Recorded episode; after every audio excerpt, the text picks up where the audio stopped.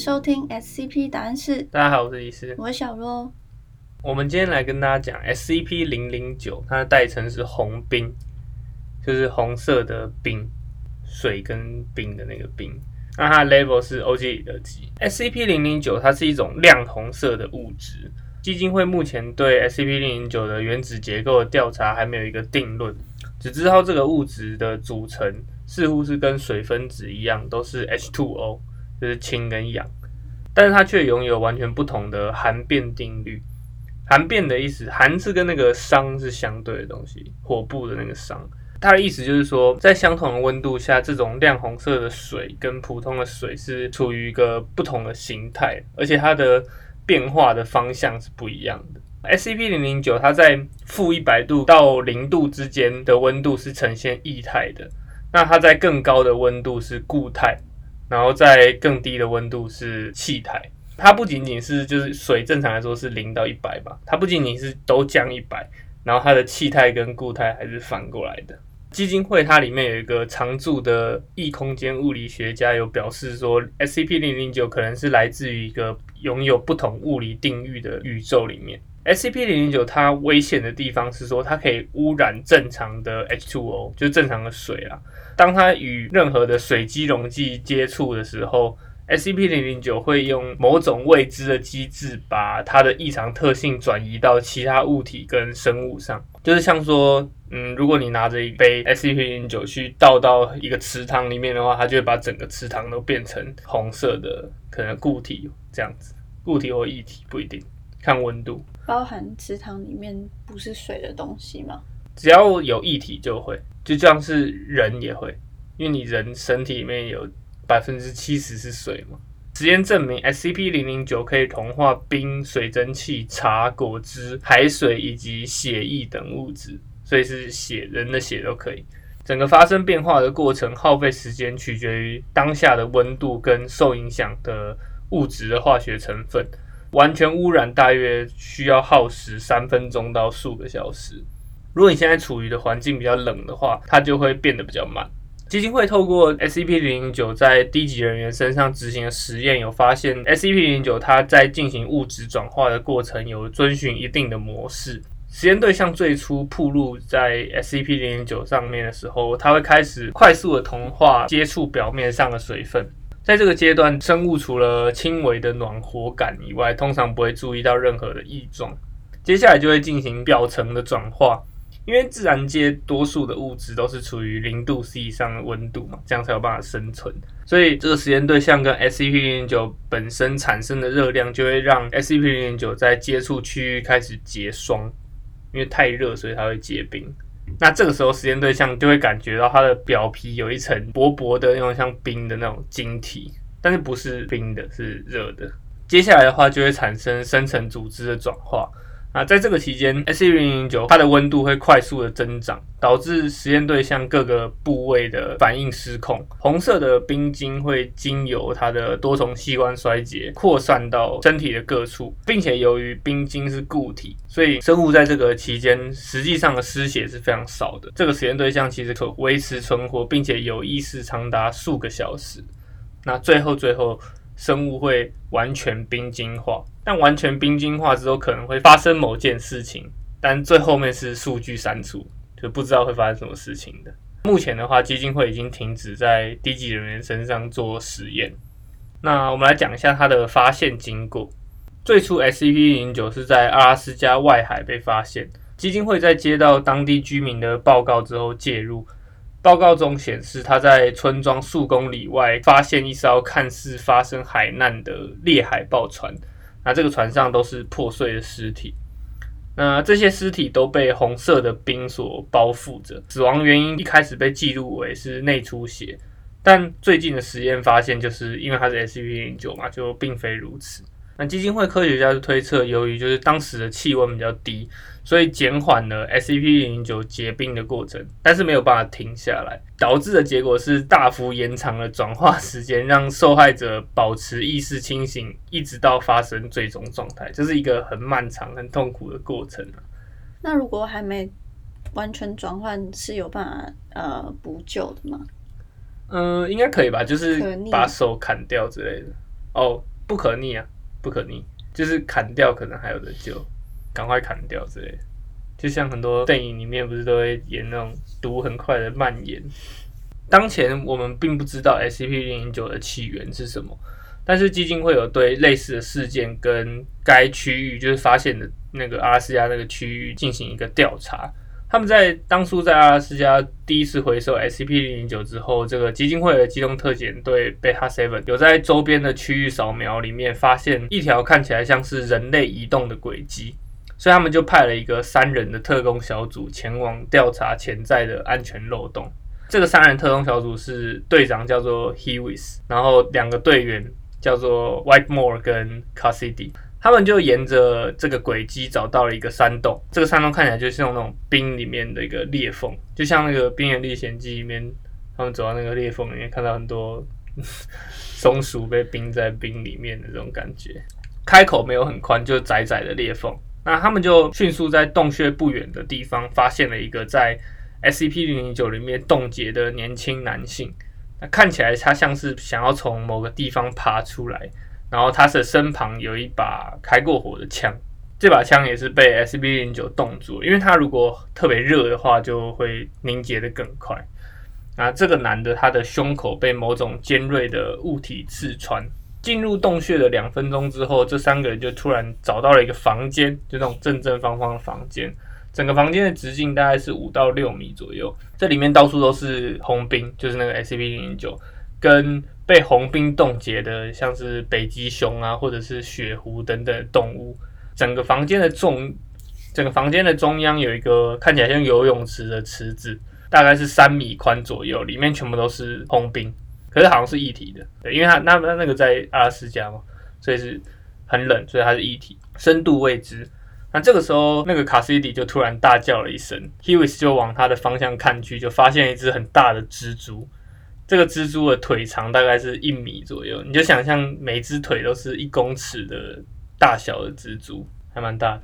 那原先他们就以为这个蜘蛛也是一个被红冰结冻住的生物，但仔细观察之后 h u 发现它在这一只蜘蛛的红柄里面看不到任何的东西，反而像是这就是一只由 SCP 零零九构成的蜘蛛。可以这样哦？理论上是不可以啊，因为它就是一个普通的。那是它算是一种物质啊，对，理论上应该不会变。还是是有人为或是其他人制造？卡西迪这时候就说这不可能发生，他们现在应该离德国很远。他为什么突然提德国了？Whitemore 就听不懂他在攻三小。Hewis 就向总部回报说，卡西迪认为这是一个 SCP 三零二三，这个 SCP 三零二三就是一个只会发生在德国的一个现象。总部就跟他回报说这是不可能的，因为目前他们就只有在德国发现过，然后这只蜘蛛也不会动。卡西迪就还在喃喃自语说：“哦，这会不会是两个 SCP 结合的产物啊什么的？”但是 Hewis 就下令叫他闭嘴，并且去勘察周围，因为卡西迪跟 Hewis 应该是之前有在三零二三工作过，那个 Whiteboard 没有，所以他听不懂他们两个在说什么，他就一直在问。然后他就说，这不是他的权限可以知道的事情。哦，我们等下会来讲那个三零二三。后来他们 Hewis 跟 Whitemore 就去勘察那个游泳池，他们就看了一下那游泳池，然后去测量一下深度。可是就他们用那蜘蛛的脚去测量，他们有穿一种特殊的衣服，让他们可以碰红冰。然后他们就测量了一下怎样怎样，然后就突然卡西迪的声音就从远方传来，因为跑到洞里面去了。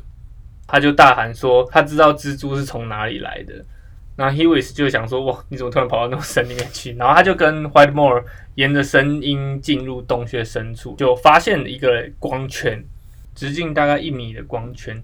那这个光圈的对面是看起来像一个隧道的地方，整个隧道的周围没有任何的正常的或者是 SCP 零零九的冰块。但是里面，你就是往里面看去，可以看到一个微弱的光线。Hewis 就推测说，那应该是 Cassidy 的手电筒，因为他已经跑到很深的地方去。Hewis 就向总部申请进入隧道，但是被总部拒绝。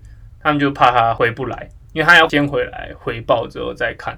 然后总部就说他们会安排一个低级人员团队进行回收，就是去送个死，看一看里面什么状况，能回来就算赚到这样。对，因为他们是特工嘛，特工比较有价值。那 Hewis 就被要求撤出洞穴。他就有提到，就是说整个隧道的深处，墙面跟地板都是湿湿的样子，但看不清楚是什么颜色。但是地板的一米的下面有一个红色的水坑，就是坑里面全部都是 SCP 零零九，对对，就全部都是红冰，可能是一体的状态，里面也很冷。然后后来他们就撤出来了，就没有后续了。你说只记载到这边吗？只记载到这边，是因为低级人员没有成功回来吗？应该就没有回来，就就死掉了。对，卡斯迪姐也没有回来。为什么他们不用无人机进去看就好？其实他们有推测，就是说，因为刚刚有提到，他们觉得红兵可能是来自于另外一个世界、另外一个宇宙的东西啦。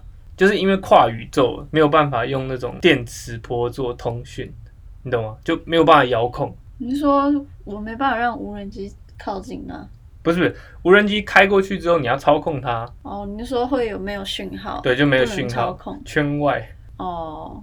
可是他人都可以走到那么近的地方，可是他人是自己走进去的，就是可能是一个类似结界的感觉。那你知道这种时候要用什么东西操控吗？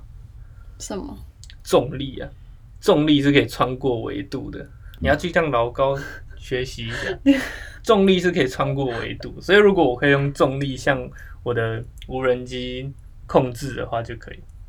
但他们没有那么做，因为他们不会，人类还没有办法操控重力。好，那接下来我们就来提一下卡西迪提到的这个 SCP 三零二三是什么东西。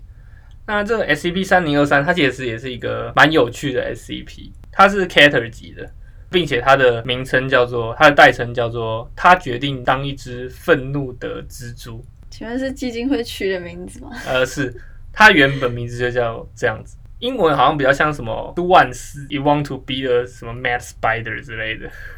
对，就是他突然想要当一只愤怒的蜘蛛。那这个 SCP 三零二三，它是一种现象。那这个现象是说，一个物体突然在人类的面前展现出蜘蛛状的结构，并且获得自主活动能力的现象，原因未知。目前只有发生在德国中部的一片地区，并且发生间隔是没有规律的，平均间隔是两个月，就有长有短了。受影响的物品统称是 SCP 三零二三之 A。基金会的那个文档上面有一张地图，地图上面就有标志出所有发生过三零二三的地方，画出来就是一只蜘蛛的图案。那图案画完了，它还会再出现吗？它可能会加加密啊，变更密啊，连连看。那这个它不是一个生物的话，它会有意识吗？嗯，它不会有意识，它就是一个怎么说？它有自主活动能力，但是不确定有没有意识。那它也是用红冰组成的？不是，就是各种不同的东西。我们等下会举一些例子。这个 SCP 三零二三之 A，它的行为是没有规律的，原则上都是随机的，在它出现的地方周围移动，并且它会用它的腿跟前攻击接触到的任何物体。这个 SCP 三零二三之 A 表现出了速度、耐性跟物理强度都远超于这个物体原先的结构跟组成的物质所容许的程度。但是来自外部力量的销毁或拆解是可以让这个异常性质停止的。你就想象一下，就是突然有一支原子笔，好了，这原子笔就裂出八只脚。恶灵古堡不是会裂开那种感觉吗？那它大小是不一定吗？大小大小不会变。就是如果是一支笔的话，它就是变一支笔那种大小。变形金刚里面不是有一个手机变成那个吗？那种类似那种概念。那如果这么小的话，其实也没什么威胁性嘛。对啊，小只的就是没有什么威胁性，但是跟它的机械复杂度好像也有点关系。我们等下就来讲一下，就是其实为什么它会是 Cater 级，就是因为第一个它没有办法收容嘛，它是一种现象；第二个就是这现象产生出来的这些。就是蜘蛛怪兽都很强，基本上都没有办法活捉，都只能直接炸掉什么的。第一个的话就是 S C P 三零二三之 A 一，这是第一次发现 S C P 三零二三的现象。那它是一个棒球，它在被投出的时候活化，然后它活化之后，它整个球体就撕裂，围绕着中心长出八只锋利的蜘蛛脚。这个球因为在飞嘛，它就打到了捕手的手套之后。对捕手进行致命攻击，最后他就在这整个球场上面跑了八十四分钟之后被平民销毁。最后是被平民可能打爆这样子，那这种现象触发的因素是什么？不知道，就会莫名其妙就突然触发，所以不是因为周围环境有某种元素之类的。有可能，但是就是没有找到，现在就只有只知道只会在德国中部发生这件事情。然后第二个的话是 SCP 三零二三之 A 六，这就是一部手机，就类似变形金刚里面那个。这次事件里面是没有任何目击者存活下来提供细节的，所以它的确切构成也是未知。基金会特工当时就是利用近身战，他们想要，因为他想说只是手机嘛，想要抓他，但是他们就牺牲两个特工，然后最后是用远端引爆把它销毁掉。那在这个 A 六活化的前一日的监控记录中，有看到一个人破窗进入这个 A 六这只手机所在的办公室里面。然后这个人的下巴突然膨胀，水平分叉，伸出四根暗色的舌头状的触手，开始摩擦这只手机。然后摩擦了三十六秒之后收回，他就把那只手机放回原处，并且离开现场。所以不是现象嘛？是这种人去触发的吗？嗯，有可能，就是但是这是唯一 A 六是唯一一个有拍到这个人在做这件事的。后来基金会就在当地的餐馆抓到了这个人，他是一个餐馆的老板，基金会就对他进行了非常精密的检查，但是没有发现任何像是影片里面显示出来的生理结构异常，就是他的下巴是完全没有办法分叉的。他不能被发现啊，说不定他就是外星人啊，所以他他可以伪装，有可能的。因为这个人就是他表示自己完全没有印象自己做过这件事情，然后他也没有听过是 SCP 三零二三，他怎么可能承认？对啊，没错，他不太可能承认。但是基金会最后还是把他收容了，他就把他编列为 SCP 三零二三之 B。那这个人就一直被关在基金会里面，然后他也没有办法做任何事情。那他实际上怎么办？给他儿子开吧，我不知道。所以这个人后来就被关在里面。然后接下来是 SCP 三零二三之 A 十三，这个 A 十三是一颗药物的胶囊，普拿疼那种胶囊的感觉。它在被吞下的时候，在服用者的喉咙里面活化，它活化之后就从吃药的那个人的脊髓里面穿出，导致服用者死亡。全剧终，就就这样。太衰了吧，根本就没有干嘛。嗯，对，而且这个人是在一个很偏僻的地方自己一个人吃药，所以这个 A 十三是存活最久的记录，应该存活了四十几分钟。哎，没有，存活了四个多小时。那谁发现？不知道，就基金会的人后来有发现嘛，然后就把他可能拍死，感觉很容易打死。那药就很小一颗，这样子，只是说在你的身体里面，你可能就没有办法阻止它。那接下来的话是 SCP 三零二三之 A 十五，这个就厉害，这个是最大的，目前记录中最大的吗？对，目前记录最大，然后也是就是导致最多人死掉。它是一辆宾士 GLS 五五零的 SUV，太特定了吧？他就是故意要写这样比较代入感。G 系列你知道吗？G 系列就是吉普车。嗯嗯嗯，哦，你竟然知道？不知道哦，有钱哦。没有看过别人介绍的影片，略懂 略懂。好，它的车头跟车尾形成的这个蜘蛛的头胸部跟腹部，然后其他配件变形为肢体。那这台车是在时速七十二公里行驶的期间活化的，它变形之后仍维持原本的速度。这个车上的乘客就在变形中推测已经死亡了，好像也很难活着嘛。它会变成其中一体吗？还是？没有，它就被挤烂了。哦，它就是被这样子就搞搞搞就挤烂了。对，这个 S 五从活化到引发后续的车祸期间，总共导致四十一个人死亡，这是最多人的，并且最后是基金会直接，他们连手机都打不过，他们也没派人过去，他们就直接用飞弹把它打爆就结束，这样 可能在高速公路上把它打爆这最后的话是一个 A 十九。这 S 九就比较特别，是第一次发现这个 SCP 三零二三发生在有机体上面。它是一个人类的尸体，这个人类的尸体，它的整个骨骼系统就辐射状的重组。你辐射状就是像蜘蛛那样子嘛，从腹部伸出四根由骨骼形成的这种像蜘蛛脚的肢体。这个尸体原先是以正常的状态在当地的警局路边被发现。就有警察去进进行一些初步的检查嘛。他们还没检查出什么所以然，然后他就突然活化，当下就造成六个人死亡。期间有一个平民驾驶的救护车把他撞倒，使他暂时瘫痪，可能把骨头撞断什么的。但最后就是回收到的尸体基因没有找到任何的匹配对象。这个人是倒在那边嘛，但他没有发现他的明显死因，所以这个人其实可能也会是破解 SCP 三零二三原因的一个关键。但是后来也就是不了了之，就是可能也被基金会用飞弹打死之类的。那以上就是 SCP 三零二三的部分。那红兵的那个应该不是三零二三吧？它又不会动。对啊，理论上应该不是。卡西里后来有提到说，这个他有发现蜘蛛的来源，所以实际上它应该不是三零二三，它应该就是从那个隧道对面来的动物。它可能一穿过隧道就发现满地都是红色大蜘蛛之类的。那为什么它不会动？可能穿过空间的吧。